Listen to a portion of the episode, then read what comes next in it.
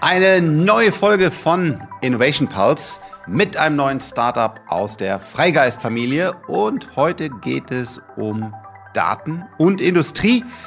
Wie bekommt man ganz viele Daten? Wie kann man damit ganz viel kluge Entscheidungen treffen? Und der Gründer ist bei uns heute im Haus. Und jetzt würde ich sagen, ab in den Podcast.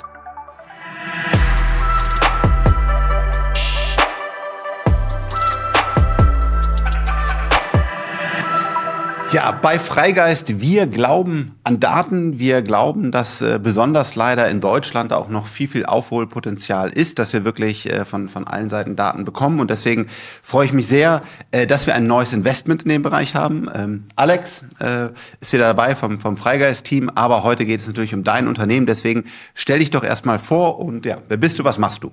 Ja, ich bin Alexander Krüger. Danke erstmal. Ähm, ich bin vom United Manufacturing Hub. Und wir tun für die Industrie, was du quasi im Privaten jetzt schon tun kannst. Wir sorgen dafür, dass du Applikationen, also Apps, einfach auch quasi mit all deinen komplizierten und alten Maschinen auf dem Shopfloor verbinden kannst.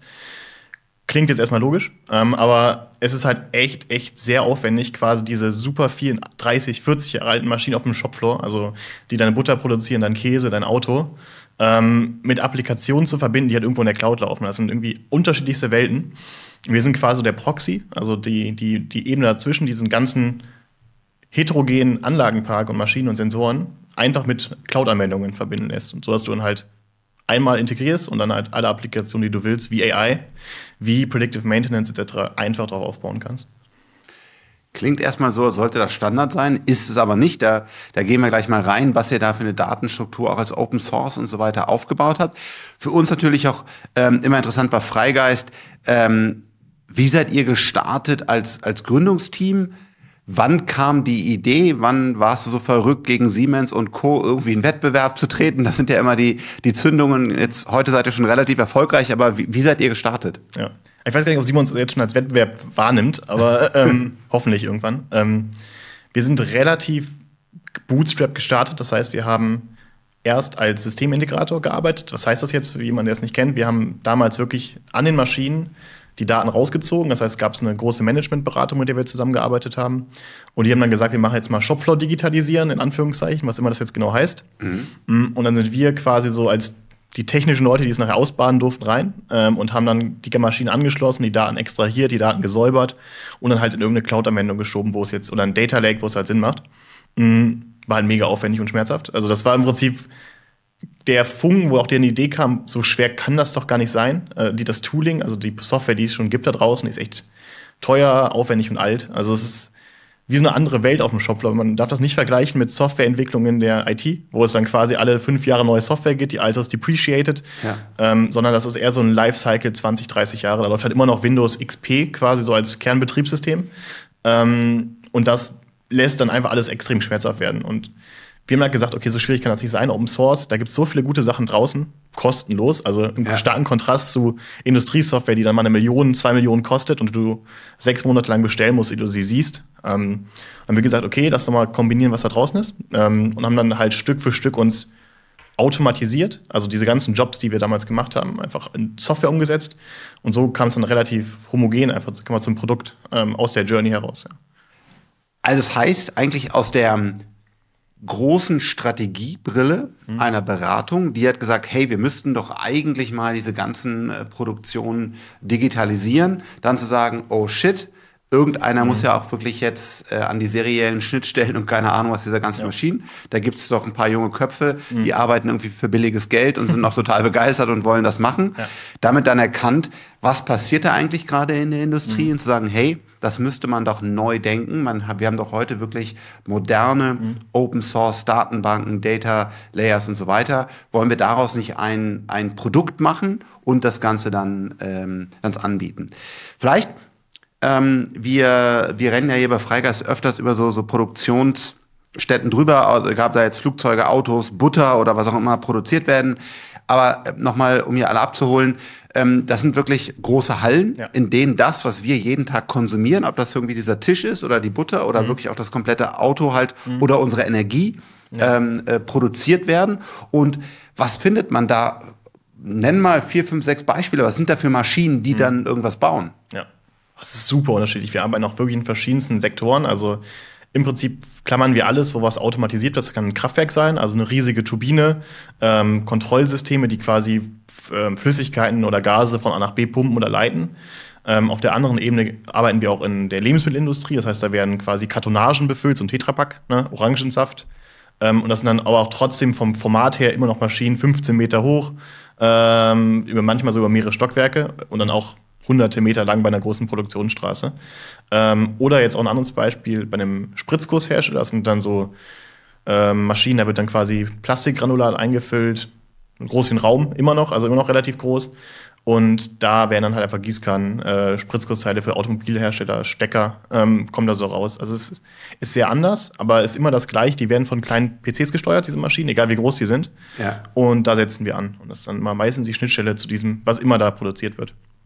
Jetzt gibt's natürlich diese, diese Entwicklung in der Industrie, Industrie 4.0, irgendwie die ganze Papierzettelwirtschaft da rausbekommen. Ähm, gibt schon seit vielen, vielen Jahren das Ja. Thema und es wurde auch schon viel Geld von großen Unternehmen in die Ja. Projekte gesteckt. Äh, Provokant gefragt, was ist jetzt anders? Warum sollte sich jetzt was dran drehen, sage ich jetzt mal? Was wurde vielleicht auch falsch investiert, Ja. falsch gesehen? Ja. Da gibt es auch so spannende Charts zu, also so, so Produktivität, also quasi wie hat sich jetzt, weil es ja der gesamtgesellschaftlich wichtigste Hebel, den wir eigentlich haben, so Produktivität, also wie viel besser, wie viel günstiger können wir Essen, Lebensmittel, also Getränke, wie auch immer was herstellen, was uns jetzt voranbringt. Und da gab es in den letzten äh, zehn Jahren eigentlich keinen relevanten Impact. Also das gab quasi seit Anfang der 50er Jahre ging das quasi kontinuierlich hoch, also wie Moore's Law für Produktivität. Aber ist nichts passiert. Also wo Industrie kam, 4.0 kam, hat sich nichts geändert. Also woran es liegt, können wir mal sehen. Aber ähm, Das heißt, wir haben heute wirklich in diesen Produktionsstraßen teilweise noch Zettel. Genau, das ist alles schlimmer, als man sich das vorstellen könnte. Also in Zeiten, wo jetzt quasi jeder mit WhatsApp kommuniziert und seine To-Dos irgendwie strukturiert in einem Online-Planning-Tool, wird da gedruckt, gestempelt, geheftet ähm, und dann irgendwie an Produkte dran geklebt, die dann durch die, durch die Produktion laufen. Am Ende des Tages wieder abgeheftet und dann irgendwie wieder einen riesigen Zettelstapel einsortiert. Das ist mega intransparent. Also gibt es verschiedenste Hebel. So Qualität wird dadurch schlechter, ähm, die Bereitstellungszeiten von Produkten werden langsamer, Transparenz sinkt und so weiter. Ähm, und das sind so viele low-hanging fruits, die man dann wegdigitalisieren muss, was jetzt halt ein bisschen anders ist. Ähm, ich finde, die Diskussion von so vor fünf, sechs Jahren waren immer so, so sehr top-down geprägt. Also wir müssen digitalisieren, weil sonst sind wir nicht mehr wettbewerbsfähig. Wir müssen digitalisieren, weil sonst geht der Industriestandort Deutschland kaputt. Das ist ja immer noch so. Aber irgendwie hat dann die These danach aufgehört. Also es gab dann quasi kein und jetzt. Es gab immer so, okay, ja. Ähm, was wir jetzt halt miterleben, dass jetzt quasi die These ist immer noch valide. Ähm, aber jetzt kommen quasi die Entwickler, also unsere, quasi unsere Kunden, unsere Kernnutzer, die Ingenieure, die halt Applikationen bauen und Dateninfrastrukturen in der Produktion umsetzen. So schwer kann das doch nicht sein. Also unsere Journey und fangen jetzt an, bottom-up, also quasi aus der Entwicklung, aus der Anwendung, so etwas mal aufzubauen. Das heißt, man hat einfach jetzt gemerkt, Unified Namespace ist jetzt quasi so ein Move, also so eine Bewegung aus den USA, popularisiert auf, auf YouTube. Ähm, also auch sehr, sehr nicht Industrie, also es passiert sonst nie. Ähm, aber jetzt schafft man das da irgendwie unter einem neuen Namen, unter einem neuen Prinzip einfach mal durch den Anwender was zu bauen. Lass sagen wir mal einhaken. Unified Name Spaces oder Space. Space, ja. Was, was heißt das? Also im Prinzip kann man sich, das ist Event-Driven Architecture, also kennt man in der IT. Du hast jetzt nicht mehr so Punkt-zu-Punkt-Verbindungen, so Spaghetti-Diagramme. Ich habe eine Datenquelle, ich habe eine Applikation, da ziehe ich jetzt eine Strippe. Ähm, was man jetzt halt mit dem Unified Namespace macht, man entkoppelt quasi Sender und Empfänger. Man sagt, schick mir mal bitte erstmal alle Daten zu einem Punkt und von da verteile ich sie quasi zu der Anwendung, wo sie hinkommen. Man kann sich das so vorstellen wie eine, wie eine Nachrichtenagentur. Also du hast quasi Reporter auf der ganzen Welt, jetzt in Südamerika, Nordamerika, in Afrika, in Asien und alle publishen grundsätzlich immer wieder die relevanten Events ähm, quasi da rein. Und jetzt kann sich der Reporter in Deutschland jetzt subscriben auf alles, was in Südamerika passiert. Das heißt, er muss unabhängig davon, dass jetzt was passiert ist, kann er sagen, bitte gib mir mal alle Updates zu Südamerika. Jetzt publisht der Report aus Südamerika was dann wird es quasi durchgestellt. Da kann, man sich das auch bei einer, beim Unified Namespace in der Steuerung vorstellen. Gibt ein neues produziertes Produkt an Maschine A, schiebt es rein und irgendeine Applikation hat gesagt, sobald an Maschine A ein neues Produkt ist, gib mir bitte diese Daten. Und so kann man sich das vorstellen. Was sind denn die Herausforderungen, wenn man diesen Unified Namespace jetzt noch nicht integriert hat? Also diese die Spaghetti-Diagramme, die du gerade genannt hast. Warum will man die denn nicht haben überhaupt? Was? Also erstmal klingt es ja unintuitiv, das ist ja quasi mehr Arbeit. Also ein Unified Namespace ist ja mindestens eine Komponente mehr als vorher. Und viele Unternehmen haben jetzt so gestartet mit so zwei, drei Anwendungsfällen und haben halt quasi selektiv immer alles dann so dahin ge, wie so eine alte Zentrale dahingefügt, wie es dann funktioniert hat. Aber jetzt fängt es halt an, nicht mehr erwartbar zu sein, weil da hast du eine exponentielle Skalierung von diesen Verbindungen. Das heißt, du hast jetzt quasi drei Datenquellen zu drei Endpoints, das heißt, du hast quasi neun Spaghettis. Und jetzt fängt es halt langsam an, in den Industrien mehr zu werden, mehr Anwendungsfälle, mehr Datenquellen. Das heißt, es wird exponentiell schlimmer, das halt zu verwalten, zu warten. Irgendwas geht kaputt, wo kommt's her? Und da ist halt der Unified Namespace jetzt halt sehr attraktiv, um halt diese ganzen Komplexität runterzubekommen, Wartung runterzubekommen.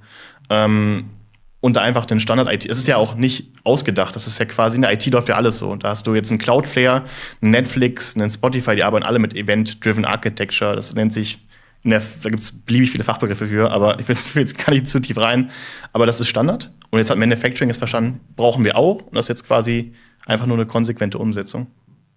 Und das, was ja heute in der Industrie passiert, ähm, ist, da kommen eine Menge Daten zusammen, wenn man das dann wirklich hinzieht. Also auf der einen Seite hast du die Herausforderung, äh, was für Daten kann die Maschine überhaupt ausgeben. Mhm. Der eine hat vielleicht sogar noch einen seriellen Port, was so ein ganz alter ja. Stecker ist. Der andere hat vielleicht schon Gigabit Ethernet Verbindung. Mhm. Also ganz viele Verbindungen, ganz viele Datentypen. Und dann, was mich überrascht hat, in, äh, als wir uns das bei euch angesehen haben, wie viel Daten da eigentlich mhm. äh, generiert werden. Das ja. heißt, man braucht wirklich eine, eine skalierbare, moderne mhm. Datenarchitektur. Ja.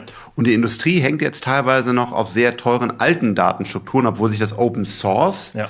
Deutlich weiterentwickelt hat und das alles eigentlich anbietet. Es sind halt viele Sachen, die wurden so in den 80 also es, gab so IT heißt das quasi in der Informationstechnologie, also unsere Applikation die auf dem Smartphone, das ist so IT. Und da gibt es quasi die Automatisierungsfabrik, das nennt sich OT. Und die haben sich, die fingen mal zusammen an, haben quasi zusammen gelernt, wie man programmiert und haben sich in den 80er Jahren getrennt.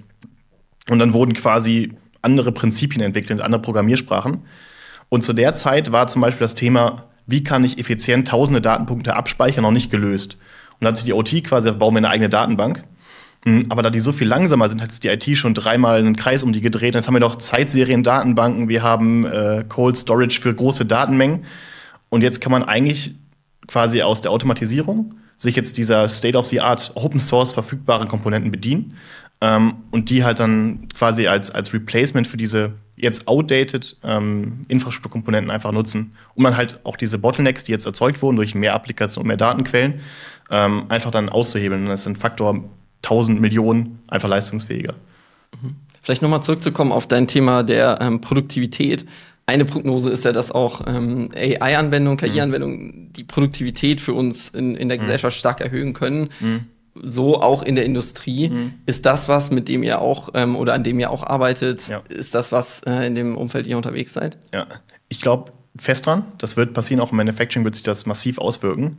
Ähm, was ich halt da sehr wichtig finde, dass man halt so niederschwellig Sachen ausprobieren kann, weil es ist für mich noch nicht klar, welche Anwendungen es jetzt ganz konkret im Manufacturing sind. Gibt so erste Würfe auf ähm, Supply Chain Optimierung, also die gesamte Wertschöpfungskette, wann kommen meine Produkte und auch so Produktionsplanung, wann produziere ich was, da gibt es schon erste Entwürfe. Ähm, aber AI oder die Applikationen sollten halt schön wie ChatGPT, jeder kann es nutzen, jeder geht auf die Website und nutzt. Und im Prinzip muss so das auch nutzbar sein im Manufacturing. Und deswegen brauchst du ein Unified Namespace, wo du quasi deine gesamte Datenspielwiese verfügbar hast. Ähm, und jetzt halt deine Anwendungsfälle da on top bauen kannst, welche es jetzt auch immer sind. Also ich dann will auch keine starke Prognose abgehen, wo es jetzt stark hingeht.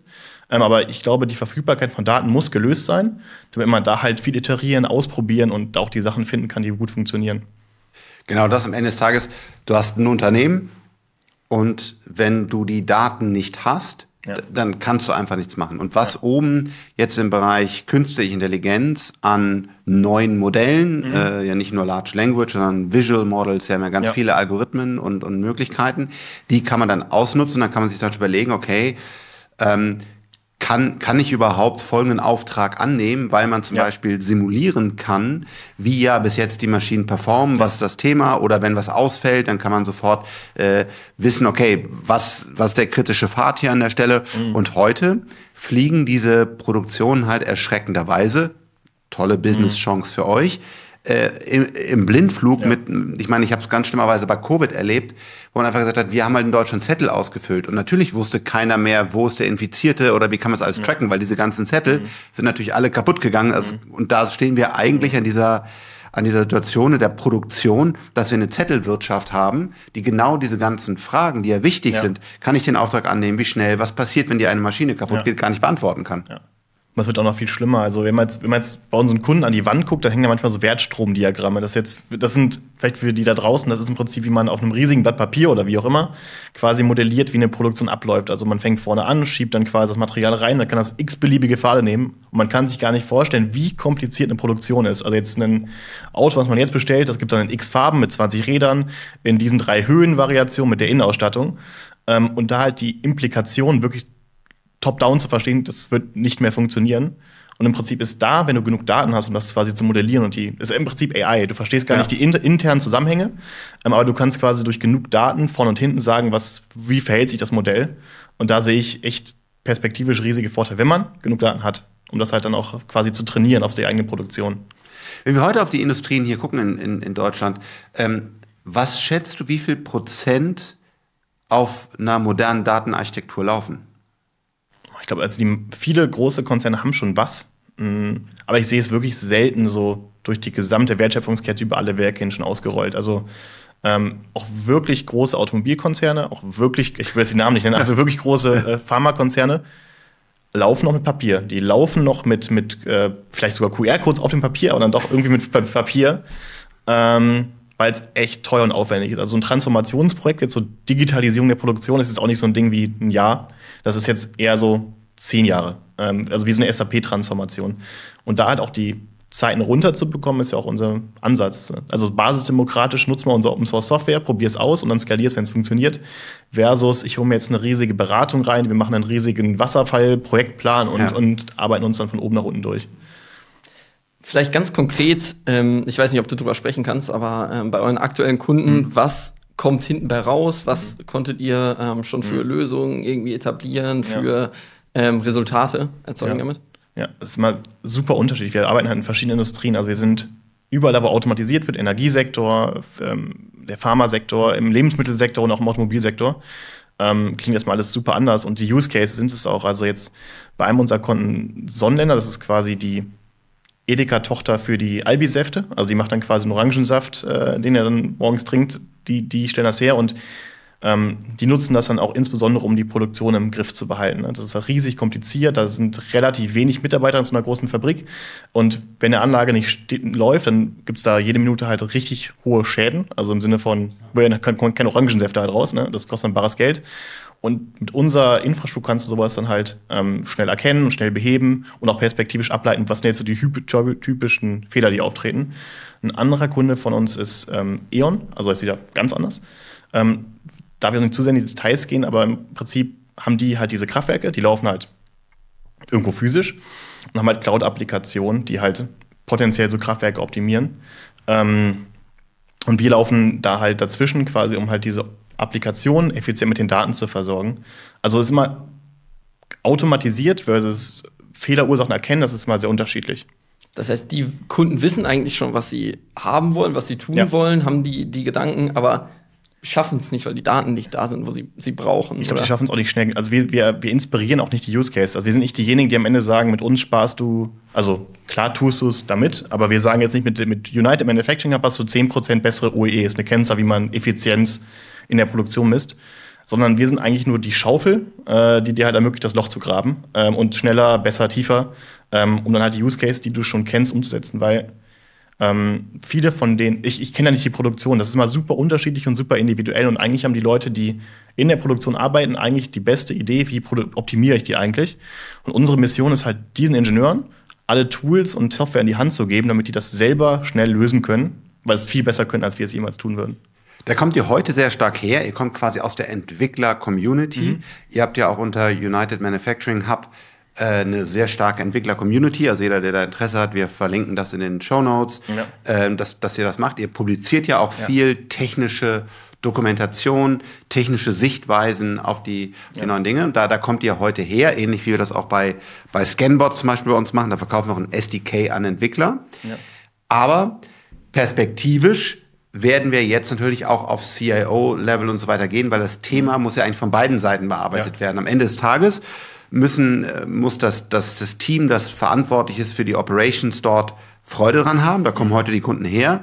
Aber am Ende des Tages gehört das ja auch auf die strategische Ausrichtung im Vorstand, der sagt, das brauchen wir jetzt, damit wir eben wettbewerbsfähig ja. Äh, noch bleiben. Ne? Ja, Die brauchen ein Mandat. Also im Prinzip sind wir super darin, diejenigen, die, es, die diesen immensen Leidensdruck haben, äh, das zu lösen, einfacher zu machen. Aber am gewissen Grund, die sind halt dann eine Verantwortlichkeit für ein Werk, für eine Linie oder für einen Teilbereich. Es muss dann aber irgendwann ja auch einsortiert werden in so eine Strategie. Ja. Ähm, und das ist echt immens wichtig, dass man da die beiden Seiten richtig bekommt. Also einerseits die richtigen Leute zu haben, das ist auch gar nicht so einfach. Hochtechnologieaffine Leute in der Produktion, das muss man haben. Und Schritt zwei aber auch ein Management, was sagt, das ist die Zukunft, da müssen wir hin. Das heißt, lass die mal machen ähm, und lass da mal zusammen ein, End-to-End-Konzept erarbeiten. Mhm. Brauchst du beides. Wichtig. Jetzt sitzt ihr ja auf einer, auf einer starken Wachstumsrakete, nochmal vielleicht ein bisschen sogar mehr mit, mit uns und wir, wir packen ja hier auch gerne bei, bei Freigeist mit an, das ist das, was uns Spaß macht beim, beim Venture Capital. Und das heißt, das Team wächst. Mhm. Ähm, vielleicht kannst du sogar zwei, drei konkrete Positionen ja. nennen. Ansonsten einfach nur, wenn man Freude an dem Thema hat und dabei sein will, wie kann man bei mhm. euch mitmachen? Ich glaube, das Freude am Thema mitmachen, mega gute Überleitung, danke. Das ist, wir sind ja ein community-getriebenes Open-Source-Projekt. Das heißt, wir haben eine Discord, da sind jetzt schon in Summe über 2000 Leute auf den verschiedenen Kanälen drin, die halt das Thema besprechen. Also bist du jetzt ein Ingenieur in einem Konzern, der jetzt digitalisieren möchte, hohe Flugebene oder jetzt noch Unified Namespace spannend findet, komm in die Community, schau es dir an, lad's runter, probier's aus. Mhm. Ähm, und wenn du tatsächlich noch ein bisschen enger mit uns engagieren möchtest, wir haben aktuell ähm, im Development tatsächlich relativ viele Positionen offen. Das heißt, wir müssen das Produkt jetzt halt noch schneller, noch besser, noch äh, effizienter machen. Das heißt Senior Developer Position, also wenn du jetzt quasi schon langjährige Erfahrung hast ähm, im Full Stack Development, also Frontend als auch Backend, als auch Infrastruktur, so Site Reliability Engineering, das wäre super spannend. Und auch Produktmanager. Das heißt, wenn du dich jetzt quasi mit dem Thema beschäftigt hast ähm, und auch mal Lust hättest, ein Produkt zu bauen ähm, in dem Feld mit deiner Erfahrung, wäre es auch eine Position, die wir jetzt aktuell auch sehr dringend äh, besetzen wollen. Also gerne melden. Auf welcher Website finde ich das Ganze? Auf www.umh.app. Sehr gut. Also vielen, vielen Dank. Wir freuen uns, Alex, auf den neuen Deal. Alex, der Gründer, ist, äh, war hier und äh, wir fangen jetzt an und äh, haben natürlich schon die ersten Workshops mit euch gemacht und freuen uns, das Ganze auszubauen. Es ist für uns auch ein Herzensthema, in Europa Digitalisierung voranzubringen. Es ist verrückt, als wir reingeguckt haben, wo wir da stehen. Wir haben ja auch zum Beispiel mit äh, Robco, gerade im Mittelstand rollen wir äh, Roboter aus. Auch unfassbar, wie wenig Automatisierung da äh, vorhanden ist. Von daher freuen wir uns jetzt auch dass ihr Teil der Familie geworden seid und ich würde sagen, los geht's.